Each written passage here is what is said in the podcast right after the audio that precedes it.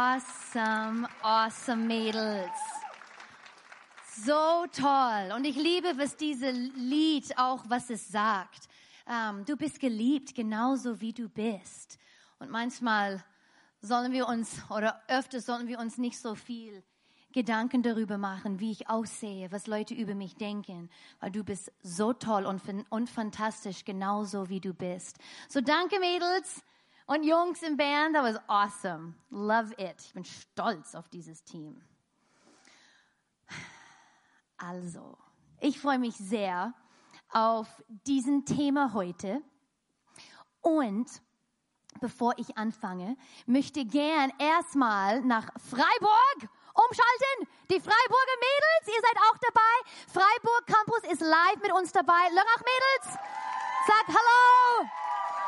Euch so sehr und alle Online-Zuschauer. Wir sind so froh, dass ihr dabei seid. Ich liebe es, dass Freiburg dabei ist. Sisterhood in Freiburg. Downtown Freiburg. Sarah macht es fantastisch, ich weiß das. Und so, unser Thema. Ich finde, es passt sehr zu Sisterhood, weil es ist über Gideon.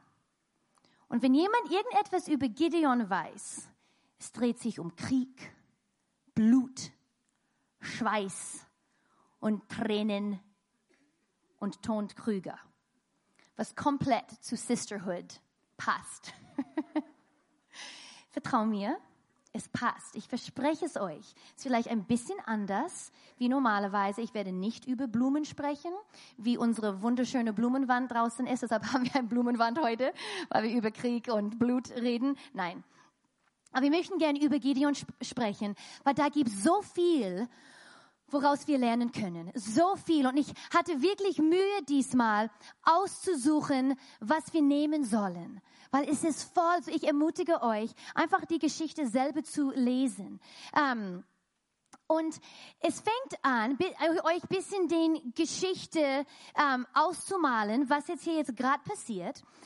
Israels brutale 400 Jahre im Gefangenschaft in Ägypten ist weit in Vergangenheit, okay? Die Jahren, wo die Israeliten im Wildnis rumgewandert haben, ist auch vorbei.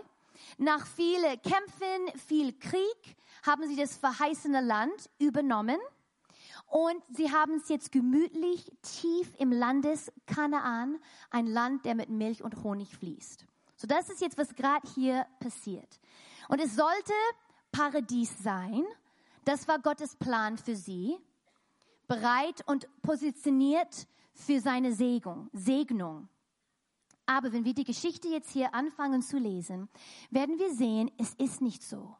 Es ist nicht, es ist nicht Paradies. So hier am Anfang, Richter 6, das ist, wo diese Geschichte anfängt, steht, wieder taten die Israeliten Böses in den Augen des Herrn. Und der Herr liefert, lieferte sie für sieben Jahre den Medianiten aus. Die Unterdrückung nach den Medianiten war so hart, dass die Israeliten sich in den Bergen, in den Bergen Befestigungen bauten, in die sie sich zurückziehen konnten. Diese bestanden aus Wassergräben, aber auch aus Höhlen und Felsenhöhen, die ihnen als, als Burgen dienten. Jedes Mal, wenn die Israeliten Getreide aussäten, fielen die Medianiten und die Amalekite bei ihnen ein. Auch die Völker aus dem Osten griffen, griffen Israel an, belagerten das Land und vernichten die Ernte bis nach Gaza. Sie ließen den Israeliten nichts zu essen übrig, übrig und nahmen ihnen alle Schafe, Rinde und Esel weg. Denn zahlreich wie die Heuschrecken fielen sie mit ihrem Vieh Vieh und Zelten bei ihnen ein. Sie und ihre Kamele waren so viele, dass man sie nicht zählen konnte. Und sie blieben, bis das Land geplündert war. Auf diese Weise machten, machten die Midianiten Israel arm. Okay, das hört sich nicht wie Paradies an. Und ich glaube, das ist auch nicht, was Gottes Plan war und was er für Israel wollte. Und ich glaube, Viele von uns, wir können uns damit identifizieren. Wir kennen Gottes Verheißungen für unseren Leben. Wir wissen, er will, dass es uns gut geht. Er hat gute Pläne für uns. Er will uns segnen. Aber irgendwie klappt es nicht. Irgendwie haben wir nicht mehr als genug. Es geht uns nicht gut.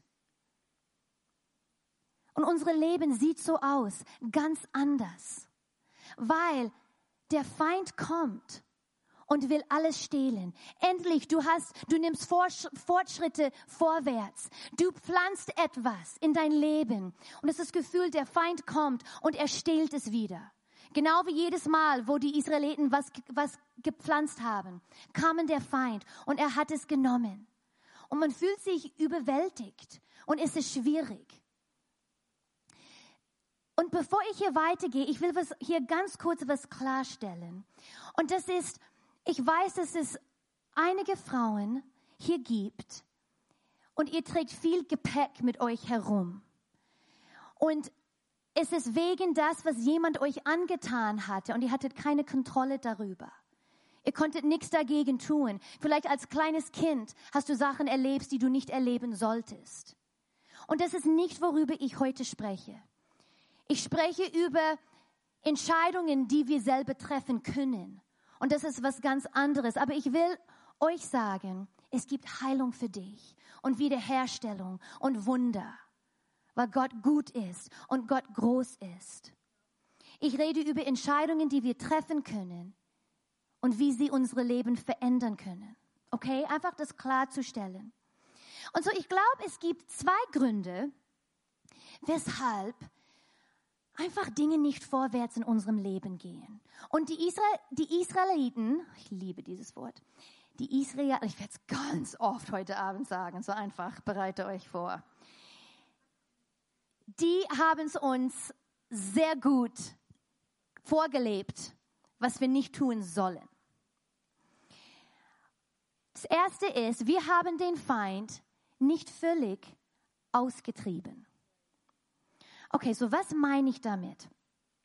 Hier werden wir im, die, die, die Israeliten beobachten, was sie getan haben. Als Gott bereit war, die das verheißene Land Kanaan zu geben, er hatte ein paar Regeln für die Israeliten, dass die folgen müssten, okay? So lass uns das anschauen. In 5. Mose 7 steht es, wenn der Herr eure Gott euch in das Land bringt, dass ihr nun, dass ihr nun erobern werdet, wird er viele, wird er viele Völker vor euch vertreiben. Jetzt Mädels, es gibt jetzt sieben Namen, die ich nicht aussprechen kann, die ihr nicht aussprechen könnt. So wir werden sie jetzt zusammen aussprechen, damit ich mich nicht blöd fühle. Okay, ready? Die Hatita, die Girageshita, die Amorita, die Kananita, die Peresita, die Hivita und die Jubesita. Gesundheit. Ich habe noch viel mehr Versen so. Ich habe heute gedacht, was habe ich mir ausgesucht? Es ist Blödsinn. So, sieben Völker, die alle größer und mächtiger sind als ihr. Wenn der Herr eure Gott sie euch ausliefert und ihr sie besiegt, sollt ihr sie vernichten Schließt keine Verträge mit ihnen und, und verschont sie nicht. Heiratet nicht in ihre Familien ein, verheiratet eure Töchter nicht mit ihren Söhnen oder eure Söhne mit ihren Töchtern, denn sie würden eure Kinder dazu bringen, sich von ihm abzuwenden und andere Götter zu verehren. So was haben die Israeliten eigentlich gemacht? Wir sehen in Richter 1, die erste paar Versen, geht es eigentlich ziemlich gut. Da, wo sie angegriffen haben in die Städte und in die Dörfer, die haben die Menschen vernichtet, ausgetrieben, es ging gut. Aber dann ab Vers 19 werden wir hier lesen, sieht ein bisschen anders aus. Der Herr, ich weiß jetzt viel lesen, aber ich muss das lesen, damit ihr diese, diese ganze Geschichte ähm, versteht. Der Herr war mit den Männern von Juda und sie eroberten das Bergland. Das Volk, das in den Ebenen lebte, konnten sie jedoch nicht vertreiben. Denn es hatte eiserne Streitwagen. Merkt euch das. Wir werden noch darüber sprechen. Die hatten eiserne Streitwagen. Kalab erhielt die Stadt Hebron, wie Mose es angeordnet hatte. Die Nachkommen der drei Söhne Anaks, die dort lebten, wurden von Kaleb vertrieben. Yes. Den Stammen Benjamin hin, hingegen gelang es nicht, die Jubusiter aus Jerusalem zu vertreiben. Deshalb leben die Jebusiter bis heute neben, neben den Stamm Benjamin in, Jeru in Jerusalem. Und dann weiter, Vers 27. Den Stamm Manasse gelang es nicht, den Einwohner von Betschan, Tanach, Dor, Jibelim, Megiddo und umliegenden Dörfern zu vertreiben. Und so bleiben, so blieben, so blieben die Kaniter in diesem Gebiet wohnen. Als die Israeliten stärker wurden, zwangen sie die Kanaiter zwar zur Frontarbeit, doch sie konnten sie nicht aus dem Land vertreiben. Ebenso misslang es, misslang es den Stamm Ephraim, der Kananite, in der, der in Gese lebten, zu vertreiben. Und so wohnten die Kananite dort mitten innen drin. Ich lese nicht weiter. Die konnten sie nicht austreiben. Es geht weiter und weiter mit all diese tollen Namen. Aber Gott hat gesagt, ihr sollt sie vernichten. Die sollen nicht im Lande sein. Und hier kurz noch eine andere Anmerkung hier an die Seite. Es ist vielleicht schwierig zu uns zu verstehen, warum Gott eine ganze Völkesgruppe auslöschen wollte. Erstmal, das ist unter den alten Bund, alten Testament. Wir sind unter dem neuen Bund, im neuen Testament. Und er hatte aber das Gericht für ihre Rebellion verzögert, schon ganz lang. Und nun musste ein Ende zu ihrer, zu ihrer Gräueltaten kommen. So, es war einfach Zeit. Einfach um das zu verstehen, weil manchmal ist es schwierig, wenn man den Alten Testament liest, like, Mann, alle wurden getötet. Es ist auch unter dem Alten Bund, war eine, war eine andere Zeit, okay? Zurück zu den Israeliten. Es ging nicht gut. Die haben gekämpft, es gab Verluste, da war viel Blut, viele Tränen, aber die waren nicht, gehor nicht gehorsam die haben nicht das ganze Land eingenommen, wie Gott es ihnen geboten haben. Die konnten den Flachlandgebiet nicht übernehmen. Solange sie in den Bergland waren, konnten sie den Sieg haben. Aber in den Flachland, wo es schwierig war, es war schwierig für den. Sagt immer wieder, es wiederholt sich immer wieder, sie konnten sie nicht aus dem Land vertreiben. Der Feind bestand darauf zu bleiben. Und wie viele von uns wissen, dass bei uns zu Hause der Feind will dort wohnen. Er will, dass in unserer Ehe, dass es nicht gut geht. Er will, dass wir uns immer streiten. Er will, dass unsere Kinder rebellisch sind. Er will, dass da keine Harmonie zu Hause ist. Er will bei uns zu Hause wohnen. Genau wie in das Land das verheißene Land. Und erst wenn unsere Verlangen Stärke ist, dass der Feind geht und es Stärke wie den Verlangen, dass der Feind bleiben will, wird er gehen. Aber unser Verlangen muss stark sein. Wir, muss, wir müssen wirklich es wollen, dass der Feind aus unserem Leben, aus unserem Haus geht und keinen Platz hat. Und was ganz wichtig ist, und das ist was die, die, die, die Israeliten nicht getan haben, der Feind kann nicht kontrolliert werden oder gelenkt werden. Er muss aus dem Land, aus deinem Leben komplett vertrieben werden. Weil was oft passiert ist, wir kämpfen mit etwas in unserem Leben. Wir kämpfen und einfach, es wird nicht besser. Und wir, wir, wir kriegen es einfach nicht hin. So wir sagen, okay, schön, ich kann es regeln und ich werde einfach dazu sehen, dass ich es unter Kontrolle habe. Aber das ist nicht, was das Wort Gottes sagt. Er sagt, wir müssen den Feind komplett hinausjagen. Da, wo er uns angreift. Wir wollen keine Sklaven mehr im Land haben. Er will, dass wir frei sind. Aber wir müssen wissen, der Herr, er wird es tun und ihm gehorsam sein. Israel traf Entscheidungen aufgrund ihres, ein, aufgrund ihres eingeschränkten Vorrats, anstatt aufgrund der grenzenlosen, der grenzenlosen Quellen ihren Gottes. Und das ist, was wir oft tun. Wir haben Angst, das letzte Schritt zu nehmen, wo Gott wirklich sein Teil tun können, kann. Und wir hören davor auf, bevor er das tun will, dass diese Wunder kommt. Ein Grund, weshalb die Israeliten Gott nicht gehorsam waren, warum die die Menschen nicht aus dem Land bringen konnten, war wegen, die hatten Angst, wegen diesen eiserne Streitwagen, die einige von, von, von ihren Feinden besaßen. Hier steht es in Vers 19. Das Volk, das in den Ebenen lebte, konnten sie jedoch nicht vertreiben, denn es hatte eiserne Streitwagen. Jetzt das, Is, das Israelitens militärische, oh, des Israelites militärische Können war sehr primitiv. Und das von, und das von die, von die Kanaiten, die waren schon sehr weit. Die haben eigentlich das Eisen erfunden. Die haben, oder die haben es gefunden. Nicht erfunden, die haben es gefunden. Und haben gelernt, da was rauszumachen. Und deshalb war das Kampf in die Bergen viel einfacher als wie das Kampf auf den flachen Land, weil in die Bergen konnte diese, diese eiserne Streitwagen nicht da sein. Aber da, wo es schwieriger war, da, wo die Streitwagen waren, war es schwieriger für den. Aber Gott hat sie befohlen, das ganze Land zu übernehmen.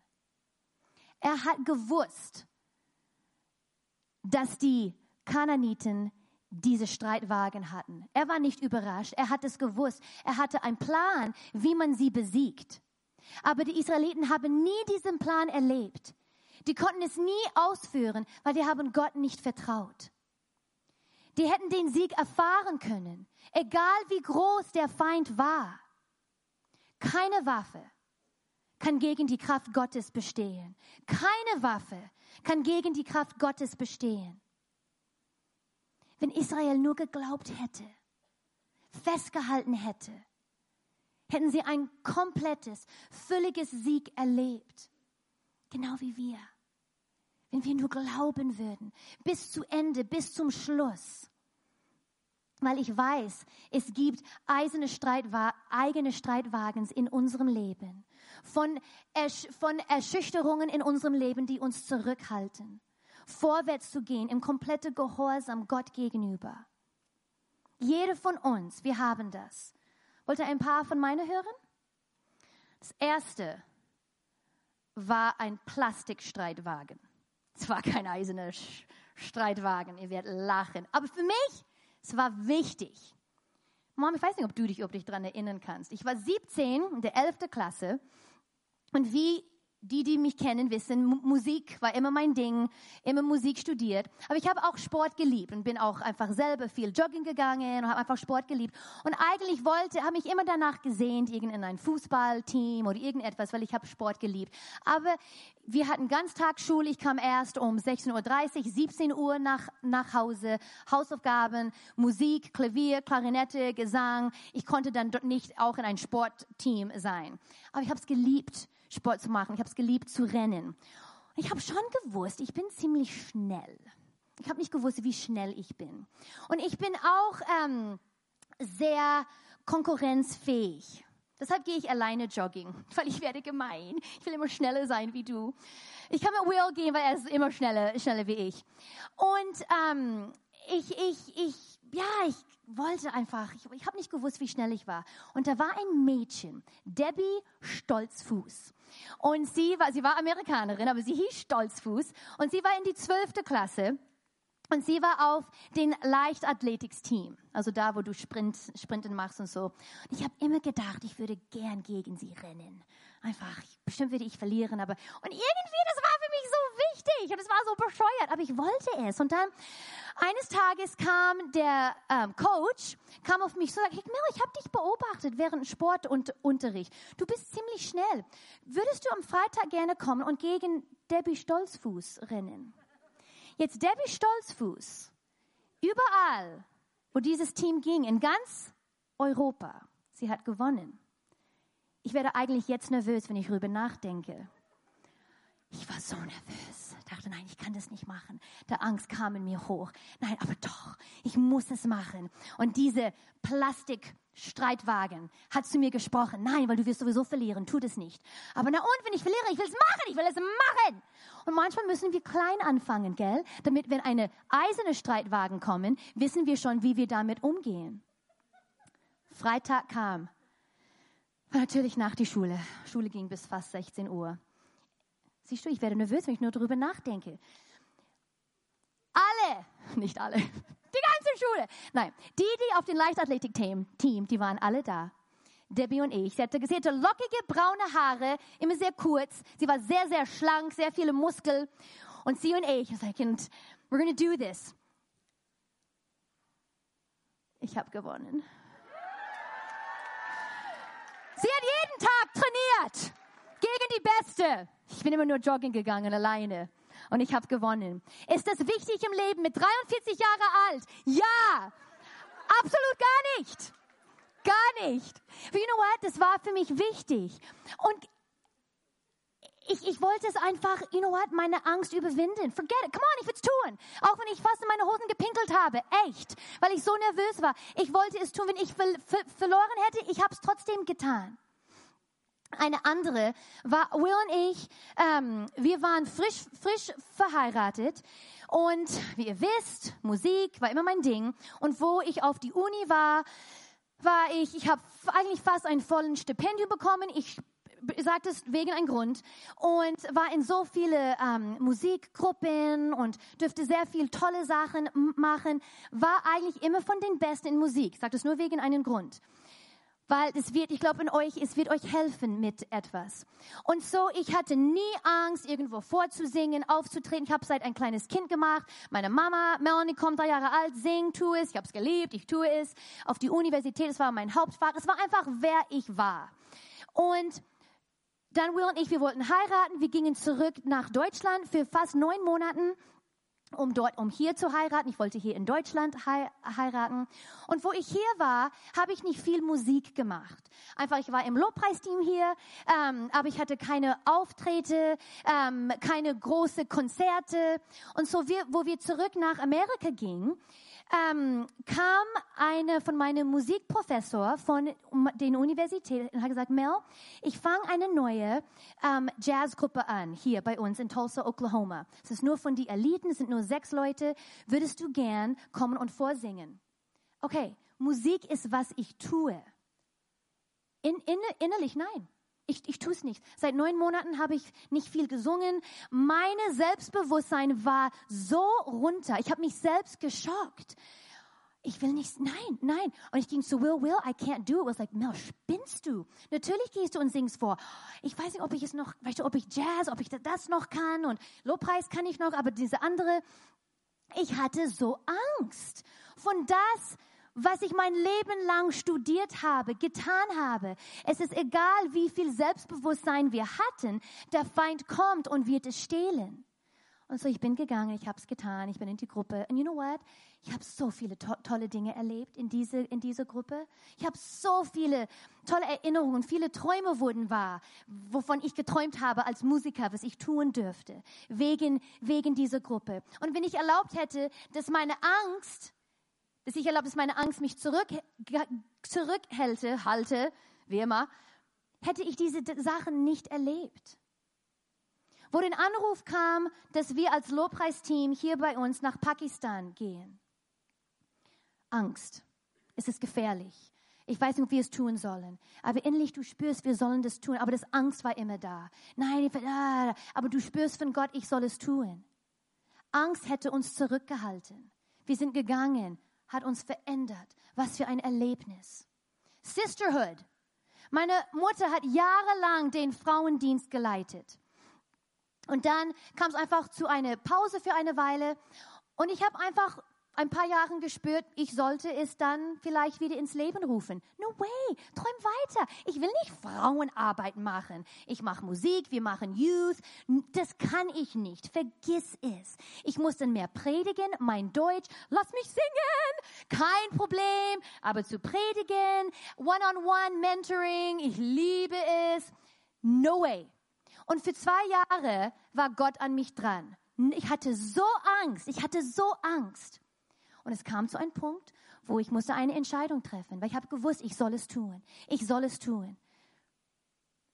Und ich habe es nicht erlaubt, dass das Angst mich übernimmt. Und ich habe mich entschieden, ich tue es. So ist es egal, was für eine eiserne Streitwagens in dein Leben ist. Lass das Angst dir nicht zurückhalten, die Dinge zu, die Dinge zu tun, die Gott dir berufen hat. Gute Dinge. Wegen Israels Angst waren sie willig, nur ein Teil das verheißene Land zu übernehmen, anstatt alles zu übernehmen. Genau wie in unserem Leben. Die dachten, ein Teil von das Land zu haben, ist besser, als um für das ganze Land zu kämpfen. Sie hatten jedes, jedes Recht für dieses Land. Eigentlich ist, gehörte sie schon. Doch sie haben sich für das leichtere Weg entschieden. Oder zumindest die dachten, es war das leichtere Weg. Die haben das bequemere Weg entschieden. Aber der Zukunft zeigt anderenfalls, weil es ist viel unbequemer für sie geworden.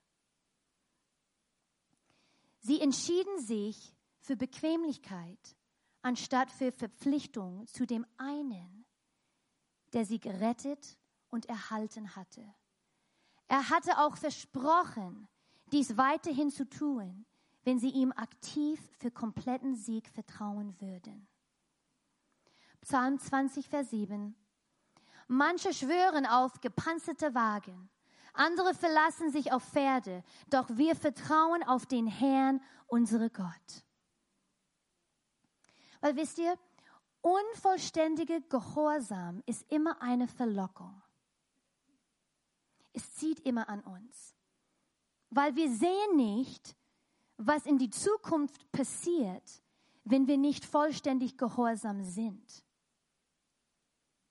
Und das vollständige Gehorsam scheint das Beste zu sein, scheint am einfachsten zu, zu sein, das Vernünftigste zu sein. Wir fühlen uns ein bisschen besser, weil wir waren ein bisschen gehorsam. Wir erzählen sogar ein bisschen rum, ich war hier gehorsam. Aber tief innerlich, wir wissen, wir waren nicht ganz gehorsam, vollständig gehorsam. Und unvollständige Gehorsam, wenn ihr das versteht, führt immer zu zukünftigem Elend, die in unserem Leben kommt, was nicht da sein muss. Es ist das volle Gehorsam, was uns befreit. Wenn, wenn Gottes Geist uns bittet, etwas von unserem Leben zu entfernen, Sollen wir es nicht auf die leichte Schulter nehmen oder damit herumspielen? Weil er sieht die Zukunft und er sieht die Auswirkung von, das ist jetzt kein richtiges Deutsch, aber Überreste Feinde in unserem Leben. Feinde, die noch dort geblieben sind. Vielleicht sind sie klein und nicht, und nicht alle sehen das. Vielleicht ist das Angst, was in unserem Leben ist und es hält uns zurück. Aber diese komplette Hingabe, das ist, was uns befreit, was uns in die Zukunft befreit. Und ich werde am, am Ende des Abends, ich werde euch auch eine Möglichkeit geben, einfach zu Gott zu gehen und sagen, Herr, ich will vollständig gehorsam sein. Ich will keine Angst mehr haben. Ich will, dass alle Feinde aus meinem Land ist, aus meinem Haus, alles. Weil das ist, was Gott tut. Das zweite Grund, weshalb ich, ich glaube, es ist schwierig manchmal, dass wir nicht voran im Leben kommen, ist, wir vergessen den einen, der uns zuerst Segen und Sieg geschenkt hat. Und wieder, Israel ist so ein tolles Beispiel für uns. Diese armen Leute. Aber das sind genau wie wir. Die Geschichte von Israel ist, von einer Generation waren sie in Gefangenschaft und dann in der nächsten Generation haben sie Freiheit erlebt. Und dann in der nächsten Generation waren sie wieder in Gefangenschaft. Und in der nächsten Generation haben sie wieder Freiheit gelebt. Es ging immer hin und her, hin und her. Warum? Warum sind sie einfach nicht frei geblieben? Und ich finde, der gemeinsame Nenner hier ist es die Zeiten, wo sie frei waren haben sie vergessen, wer ihr Vater war. Es ging denen so gut, die haben Gott nicht mehr gebraucht. Die haben ihr Herrn nicht mehr gekannt. Die haben derjenigen vergessen, der sie gesegnet hat und sie den Sieg gegeben hat. Die kannten ihn nicht mehr. Gott zu kennen bedeutet ihn anzuerkennen und ihm zu dienen. Du erkennst ihm nicht nur an, sondern du gibst ihm alles. Hier in Richter 2, Vers 12 heißt es, sie verließen den Herrn, den Gott ihrer Vorfahren, die, aus, die sie aus Ägypten herausgeführt hatte. Sie liefen andere Götter nach und beteten die Götter der, der Völker an, die um sie her lebte. Die Sache ist, manchmal ist Schmerz das einzige, Motiv, das einzige, was uns motiviert, uns Gott zu nahen. Wenn es uns schlecht geht, Gott, ich brauche dich. Und wir nahen uns Gott. Aber wenn es uns gut geht, brauchen wir ihn nicht so sehr. Das ist, was mit den Israeliten passiert ist. Wo es denen schlecht ging, Herr, wo bist du? Ich brauche dich. Und dann, wo es denen gut ging, die haben ihn vergessen. Und dann, wo die schlechten Zeiten kamen, haben die nicht gewusst, wie die dagegen kämpfen, weil die kannten ihn nicht. Was tun wir in die Zeiten, wo es uns gut geht? Wo wir keine große Herausforderung haben? Wo vielleicht gerade keine Schmerz ist? Weil wenn da keine andere Motivation ist wie Schmerz, werden wir sehr bald wieder dort landen, wo wir waren. Und das ist nicht, was wir wollen. Gott will Teil von unserem Leben sein in die gute Zeiten und die schlechte Zeiten. Gab es nicht irgendein Programm? Du kannst es sogar singen hier vorne. Ha? Egal in welche Zeit wir uns befinden. Er will da für uns sein, dass wenn die harte Zeiten kommen, wir kennen ihn und wir wissen, wie wir durch die harte Zeiten gehen. Und umso mehr wir uns, umso mehr wir uns in ihm verlieben, wollen wir gar nicht ohne ihn sein. Wollen wir ihn nicht vergessen. Wir wollen diese Beziehung pflegen, weil wir wissen, wie gut er ist. Wir dürfen nicht vergessen, wer uns zuerst gesegnet hat und uns den Sieg gegeben hat. Ich weiß, dieses Thema ist ernst heute. Und ich bin fast die ganze Zeit, ähm, Tränen sind gerade da, weil dieses Thema hat zu meinem Herzen so gesprochen, weil ich finde, es ist so, es, ist, das, es, es verhindert uns. Da ist so viel Freiheit für uns. Aber das sind so viele Sachen, die uns verhindern. Und ich bete und ich hoffe, dass für einige von euch, dass das Sinn macht dass wir von anderen Menschen wie die, wie die Israeliten lernen können. Weil die sind genau wie wir. Wir sind nicht besser. Dass wir nachschauen, warum, warum war das so?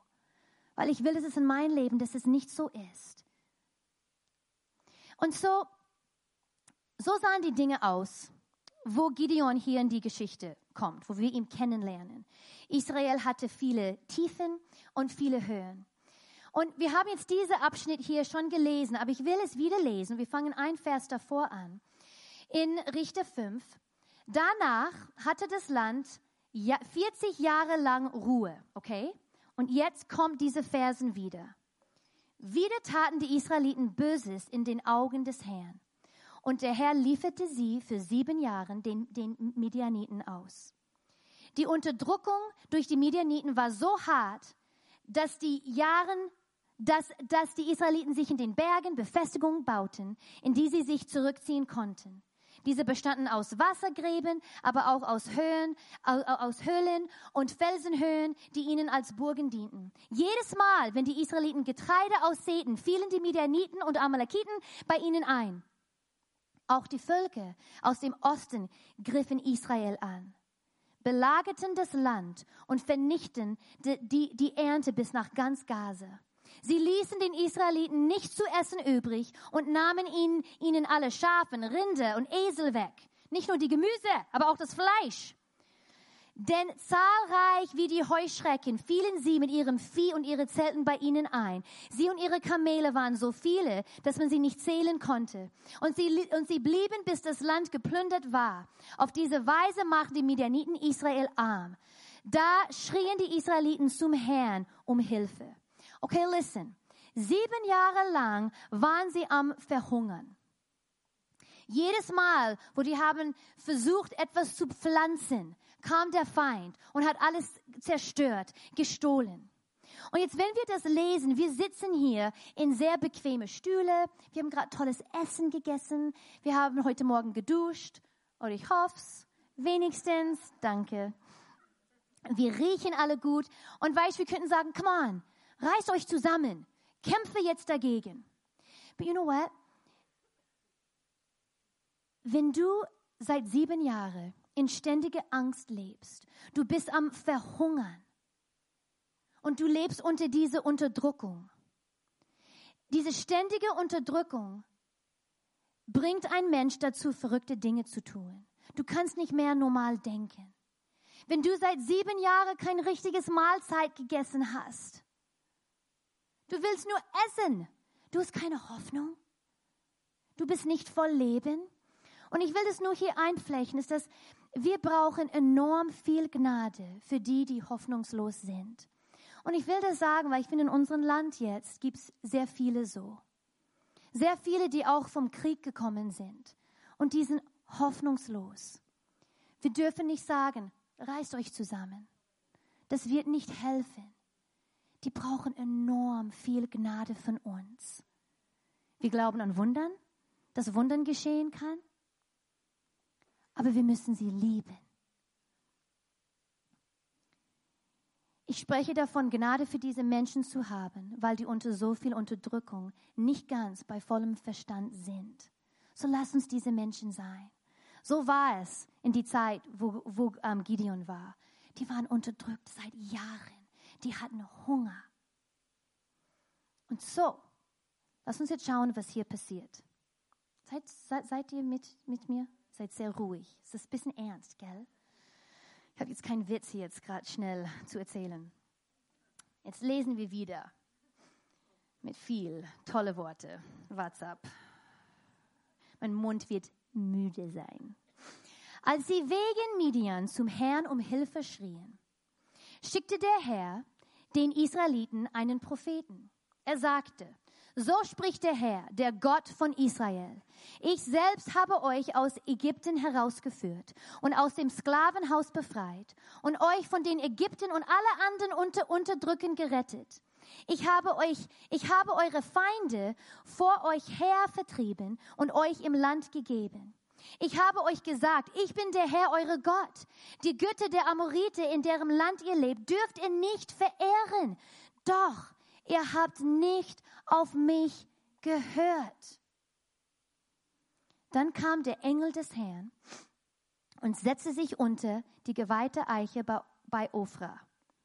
Ich würde das gern haben. Das Engel der Herrn setzt sich einfach bei mir hin. Echt.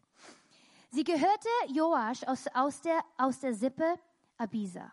Gideon, der Sohn von Joasch, drosch gerade Weizen unter, unter in den Kelter um es vor den Medianiten in Sicherheit zu bringen. Der Engel des Herrn erschien ihn und sagte, der Herr ist mit dir, du tapfere Held, während du dich da versteckst. Du bist so ein tapferer Held. Und er antwortet, ach Herr, entgegnete Gideon, wenn der Herr mit uns ist, warum ist uns das dann alles passiert? Wo bleiben die Wunder, wo, wo, von denen unsere Vorfahren uns erzählten? Sagten sie nicht, der Herr hat uns aus Ägypten herausgeführt.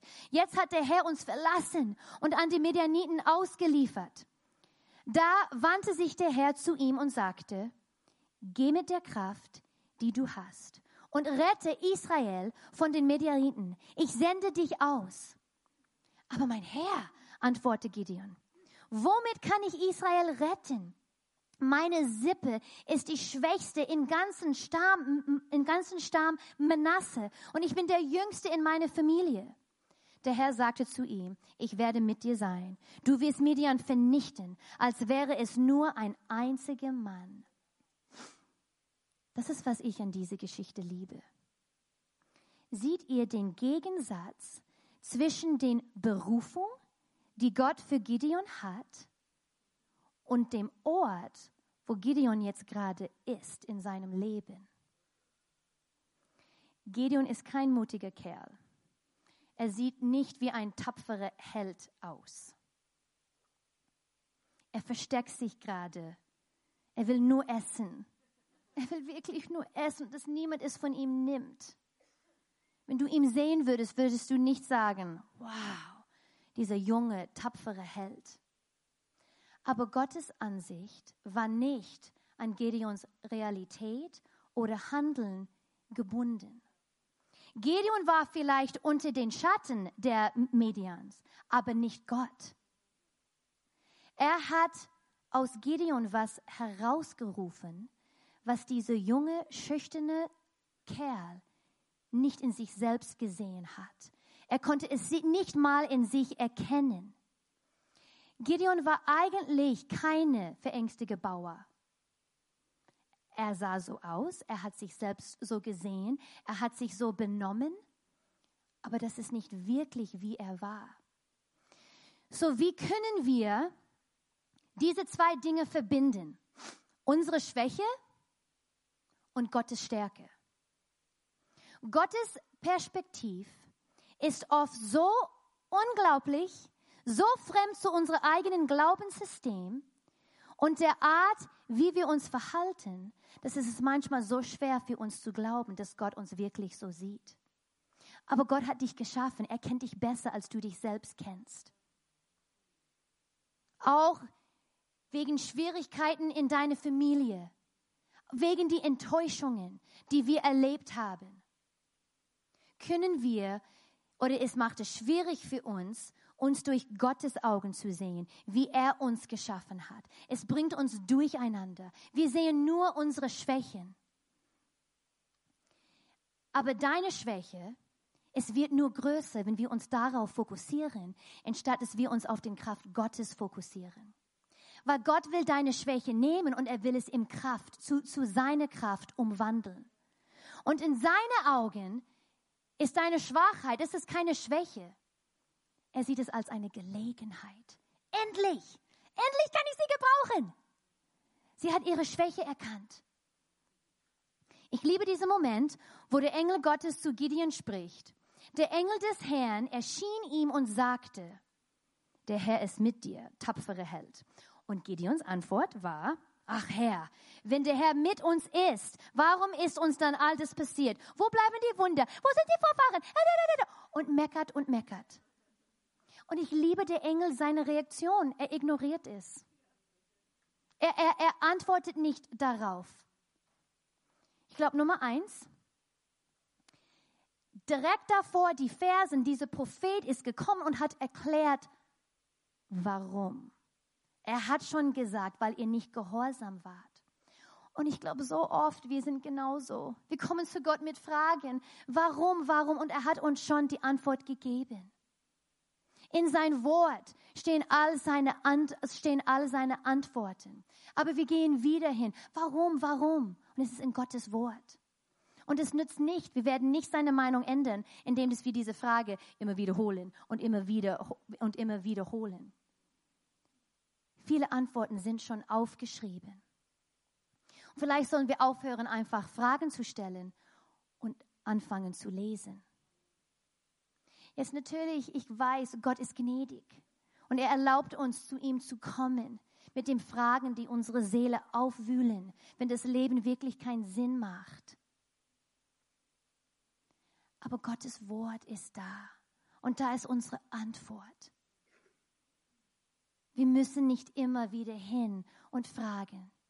Wir müssen uns daran erinnern, was er uns schon gesagt hat, was er uns schon versprochen hat. Deshalb hat der Engel nicht darauf reagiert. Ich glaube, der zweite Grund, weshalb der Engel nicht darauf reagiert ist, der Engel Gottes ist bereits zu anderen Dingen, neue Dinge schon weitergegangen. Er sieht Gideon als ein tapferer Held. Er sieht ihn nicht als dieser arme Bauer, der Angst hat. Er sieht schon, wie er den Krieg gewinnen wird. Er sieht schon, wie er den Kampf gewinnen wird. Gott sieht dich als tapferen Held, als tapfere Heldin. Er sieht das in dir. Wir sehen es nicht, aber er sieht es in, in, er sieht es in uns. Und was auch noch so außergewöhnlich ist von dieser Geschichte, ist, dass Gideon war eine ganz stinknormale, gewöhnliche Kerl. Da war nichts Besonderes an ihm. Und ganz oft, wenn wir von die Männer und Frauen Gottes hören, die im, im Bibel beschrieben sind, die haben schon davor schon was Großes getan. Die haben eine Bär oder einen Löwe getötet. Ich mache das vielleicht einmal in die Woche nur. Aber die, oder die haben den Rotes Meer getrennt. Ich übe das im Schwimmbad in Kandan. Früher Morgen, wenn niemand da ist. Einige hatten, Entschuldigung, einige hatten gute Ausbildung. Einige waren bekannt für ihre gute Aussehen. Aber über Gideon wurde nichts gesagt. Ein stinknormaler Kerl. Seine Eltern haben Götze angebetet. Wie er sagt, er war der, er der Schwächste der Letzten. Er hat sich in eine Weinpresse versteckt, weil er Angst hatte. Wenn du deine Lebensgeschichte aufschreiben würdest und könntest ein oder zwei bemerkenswerte Dinge über dein Leben erzählen, dann wärst du Gideon weit im Voraus. Da war nichts Besonderes an ihm. Aber genau deshalb hat Gott ihn ausgesucht. Er hat diesen Mann ausgesucht, um den Midian zu bekämpfen. Weil wenn du denkst, ich habe nichts zu geben, wie kann Gott mich gebrauchen? Gott sieht das anders, weil wir sind alle stinknormal. Aber wenn Gott in uns ist und wir sehen uns durch seine Augen, es ist egal, was für ein Kampf uns entgegenkommt, kommt, wir werden es besiegen. Gott spricht zu ihm da, wo er momentan im Leben steht. Aber Gott sieht auch, wie er in ein paar kurze Wochen ihm mächtig gebrauchen wird. Das ist, was Gott sieht. Gott sagt, du fühlst dich jetzt gerade momentan hoffnungslos. Du hast das Gefühl, du bist unter, unterdrückt und warst du auch. Ich kann das nachvollziehen. Aber ich werde das, was ich in dir in einigen Wochen sehe, ich werde es herausrufen. So, Michaelis, wenn wir anfangen, das zu tun, uns durch seine Augen zu sehen, werden wir wissen, wir müssen keine Angst mehr haben. Wir werden besiegen. Weil wir fokussieren uns nicht auf unsere Schwäche, aber wir fokussieren uns auf seine Kraft. Und so diese Geschichte hier, was weiter passiert ist, wir kommen zu meinem Lieblingsteil hier zum, zum Schluss hier bald. Gideon hat den Alter, sein Vater, von, Gideon hat den Alter von seinem Vater, dem Baal, ähm, es, es war eine Alte für Baal, ähm, und er hat es niedergerissen, er hat es verbrannt und in der Stelle, er hat ein Altar für Gott gebaut. Gott hat gesagt, bitte tu das. Er hat die Truppen zusammengerufen, die gehen ins Krieg, die kamen. Er hat Gott zweimal gefragt, sich zu beweisen, dass er wirklich Israel durch ihn befreien will. Zweimal. Gott hat so viel Geduld mit uns. Gideon hatte 32.000 Männer, okay, in seiner Truppe. Aber die Medianiten hatten mehrere hunderte tausend, okay? Und Gideon hatte 32.000. Gott hat gesagt, ihr habt zu viel, zu viele Männer.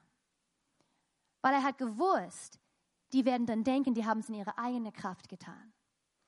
Und so Gott hat gesagt, ich brauche nicht so viel. Und so 22.000 Männer gingen nach Hause. Gott hat gesagt, es ist immer noch zu viel. Es ist einfach für diese Hunderte von Tausende zu besiegen, ist es zu viel. So zum Schluss waren es 300. Der Heiner, der so gut mit der Achse war, er ist gegangen. Der Fritz, der mit der Schwert am besten, er könnte fünf Menschen auf einmal töten, er ist nach Hause gegangen. Er hatte nur noch 300 Männer übrig, um den Sieg zu gewinnen. Richter 7, Vers 16. Er teilte die 300 Männer in drei Gruppen auf und gab jedem Mann ein Widerhorn und einen Tonkrug mit ein Fackel drin. Warte, warte, warte, warte. Wo sind die Schwert? Wo ist die Speere? Wo ist die, sagt man, Dolcher? Er hat sie, das sind jetzt, die gehen, die gehen ins Krieg. Die gehen ins Krieg. 300 Männer mit einem Widerhorn, ein Tonkrug Krug und ein Fackel. Okay, Vers 17. Oh, ich liebe das. Ich will, dass ihr eurem Leben darin seht. Dann sagte er zu ihnen, behaltet mich im Auge. Okay, so Gideon sagt zu seinen Männern, behalte mich im Auge. wenn ich am Rand des Lagers bin, dann tut genau dasselbe wie ich. Sobald ich und die Männer bei mir in ihre Hörner blasen, blast ihr auf den anderen Seiten des Lagers ebenfalls in die Hörner und ruft. Für den Herrn und für Gideon. Gideon und die hundert Männer, die ihn begleiten, er, er, erreichten die äußeren Rand des medianitischen Lagers kurz nach dem Wachwechsel, gerade als die mittlere Nachtwache begann. Da blasen sie in ihre Hörner und zertrümmerten gleichzeitig die, die Krüge, die sie, mit, die sie mit sich trugen. Daraufhin ließen auch die anderen Gruppen ihre Hörner erschallen und zerschmetterten die Krüge. Sie hielten die Fackel in der linken Hand und, und die Hörner in der rechten und schrien, ein Schwert für den Herrn und für Gideon. Dabei blieben sie jedoch an ihren Plätzen rund um das Lager stehen. Am Lager liefen alle durcheinander, schlugen Alarm und liefen zur Flucht auf. Als die 300 Israeliten in ihre Hörner bliesen, fügte es der Herr, dass sich der Kriege im Lager gegenseitig bekämpfen. Er bekämpft unsere Kämpfe für uns. Nicht du, nicht in deiner eigenen Kraft. Er tut es. Er tut es. Was für ein Abenteuer. Gott hat sie in einen Kampf hineingesandt und die kamen unbeschädigt und intakt heraus und die haben gesiegt. Gott hat einen eindrucksvollen Kampf gewonnen durch, durch Gideon und seine Männer. Und er hat sehr außergewöhnliche Waffen benutzt. Und es ist interessant, es steht wenigstens nicht im Wort, dass die Männer von Gideon, die haben nicht über ihre Waffen gemeckert. Wo Gideon gesagt hat, nimm deinen Krug, was haben sie getan? Die haben ihr Widerhorn, ihr Tonkrug und Fackel einfach geschnappt und die gingen ins Krieg hinein. Die hätten sagen, du bist ein Narr, Gideon. Wir sind 300 Männer und wir gehen mit dieser Waffen da in den Kampf hinein. Kannst du dir vorstellen, wie viele Glaube sie in Gideon haben müssten, um das zu tun? Aber ich glaube, wir wissen, wie das sich anfühlt. Wir wissen, wie es sich anfühlt, wenn Gott uns fragt, seine Waffe zu benutzen, um unsere Kämpfe zu bekämpfen. Nicht unsere eigene Waffen, wie menschliche Kraft, natürliche Talent, Macht, menschliche Argumentation, Reichtum. Wenn Schwierigkeiten kommen, Meinungsverschiedenheiten, finanzielle Herausforderungen, körperliche Angriffe, mentale Erschöpfung oder unsere Träume werden nicht wahr, da wollen wir unsere eigenen Muckis benutzen unsere eigenen Waffen benutzen. Wir wollen es in unsere Kraft besiegen. Aber Gottes Geist sagt uns sanftmütig, er erinnert uns sanftmütig über die ungewöhnliche geistliche Waffen, die er uns geschenkt hat. Und er erinnert uns darin, dass in jedem Kampf, in jedem Kampf in dein Leben gibt es eine geistliche Realität.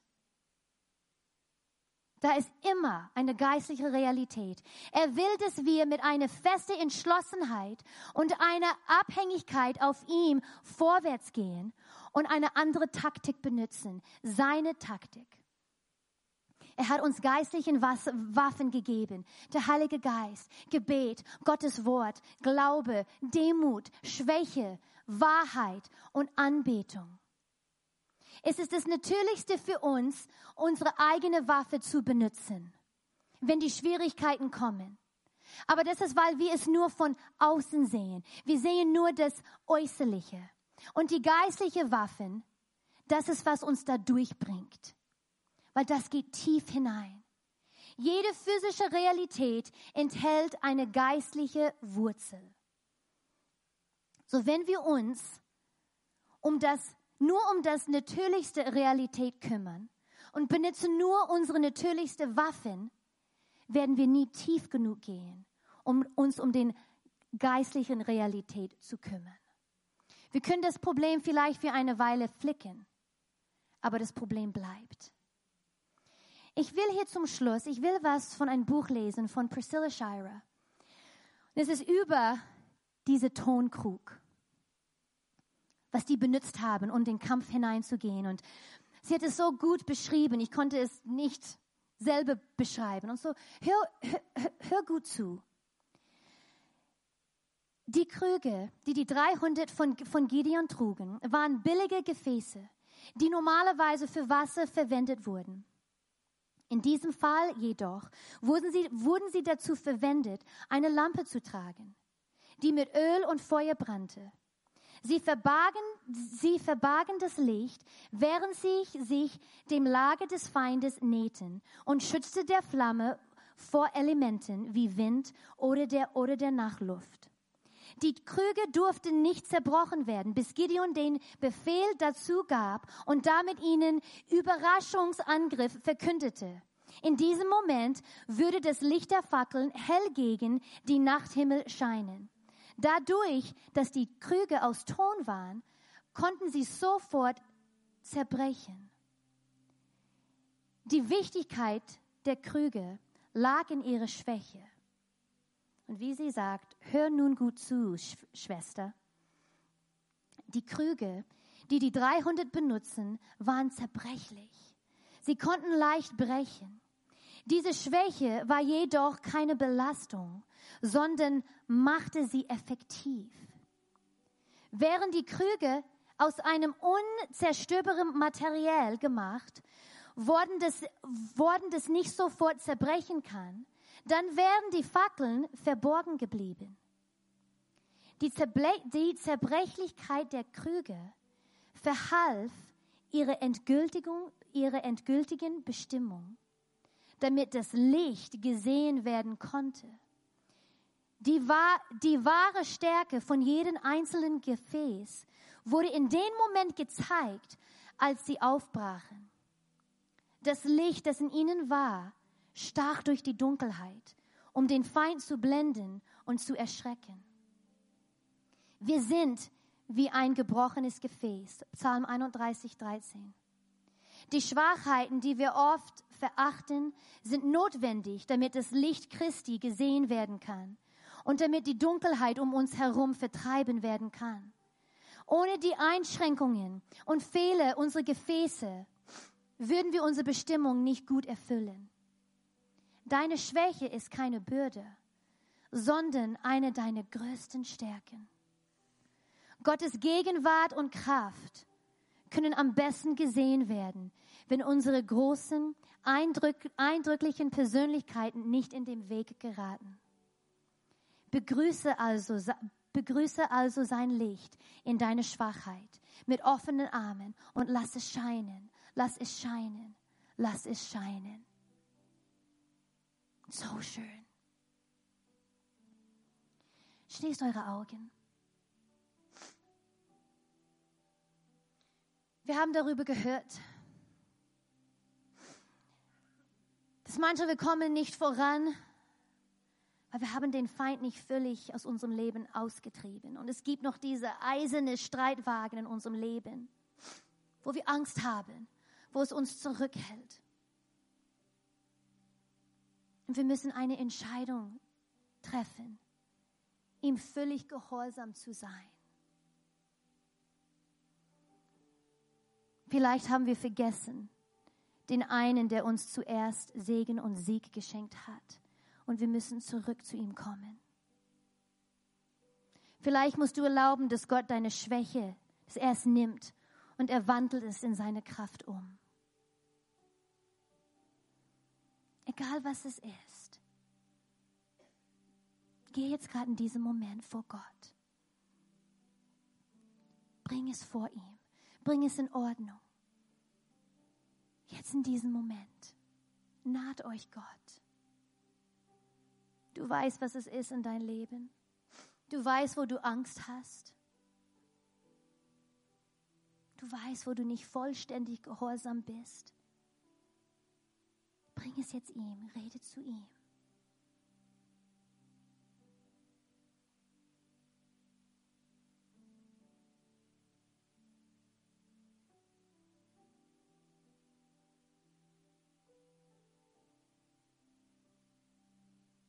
Du willst, dass wir nicht all diese Probleme in unserem Leben haben.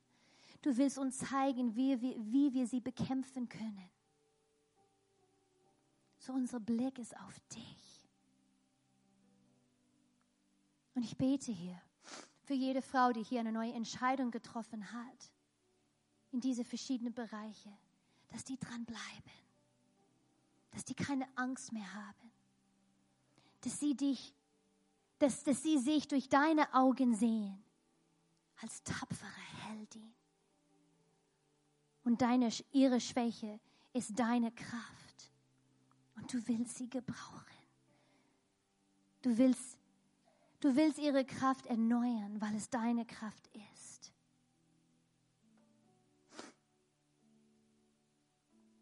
Und ich will eine andere Frage stellen. Hält eure Augen noch zu. Und es gibt einige hier, und ihr habt noch nie eine persönliche Beziehung mit Gott gehabt.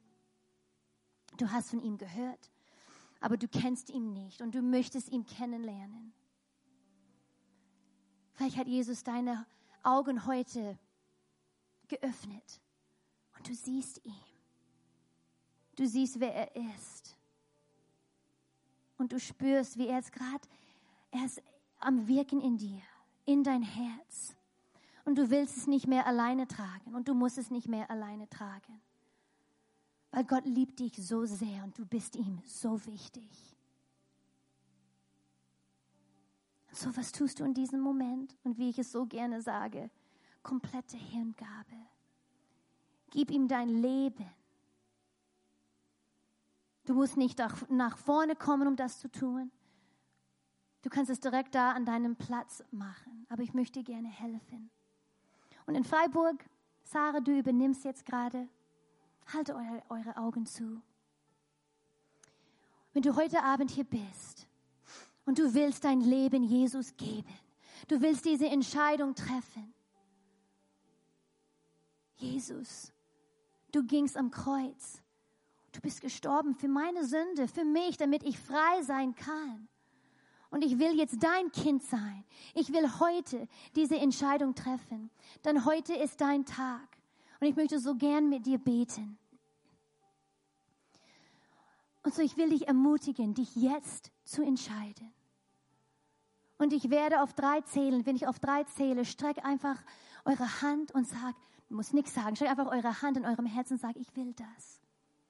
Und so drei, zwei, eins, streckt jetzt eure Hände. Wenn du eine Entscheidung treffen willst, ja, ich sehe deine Hand. Ich sehe deine Hand. Ich sehe deine Hand. Ich sehe deine Hand. Halleluja. Halleluja. Halleluja. Ihr könnt eure Hände wieder runternehmen. Und ich will euch jetzt helfen, weil das ist das wichtigste und tollste Entscheidung, die ihr je treffen könnt. Und ich will euch helfen, ein Gebet auszusprechen, damit du es wirklich klar machen kannst. Es steht in Römer 10, Vers 9. Wenn, wenn du mit deinem Mund bekennst, dass Jesus der Herr ist, und wenn du in deinem Herzen glaubst, dass Gott ihn von den Toten auferweckt hat, wirst du gerettet werden. Und so werden das zusammen hier, diese Gebet in Glaube aussprechen. Und Mädels, ihr betet alle mit. Wir wollen diese Frauen unterstützen. Lieber Gott, lieber Gott, ich komme jetzt vor dich und ich erkenne, ich bin Sünder. Ich brauche dich in meinem Leben. Ich tue Buße für meine Sünde und dafür, dass ich bisher ohne dich leben wollte. Ich bitte dich um Vergebung und danke dir, dass du, Jesus, für meine Sünde gestorben bist. Gestalte du mein Leben neu. Ab heute will ich für dich leben. In Jesu Name. Amen. Amen. Herr, ich bete für diese kostbare Frauen, die heute diese Entscheidung für dich getroffen haben. Ich freue mich so sehr. Herr, du hast uns geschaffen, nicht ohne dich zu leben. Du hast uns geschaffen, auf diese Welt nur mit dir zu leben. Und diese Frauen kommen jetzt nach Hause. Die kommen nach Hause zu dir. wie du es vom Anfang haben wolltest. Und so ich bete, Herr, dass ihre Beziehung zu dir, dass es wächst. Dass die gute Freunde finden, die dich kennen. Dass die lernen, wie volle Liebe du bist und wie sehr du sie liebst. Herr, ich bete deine Schutz um sie herum, Herr.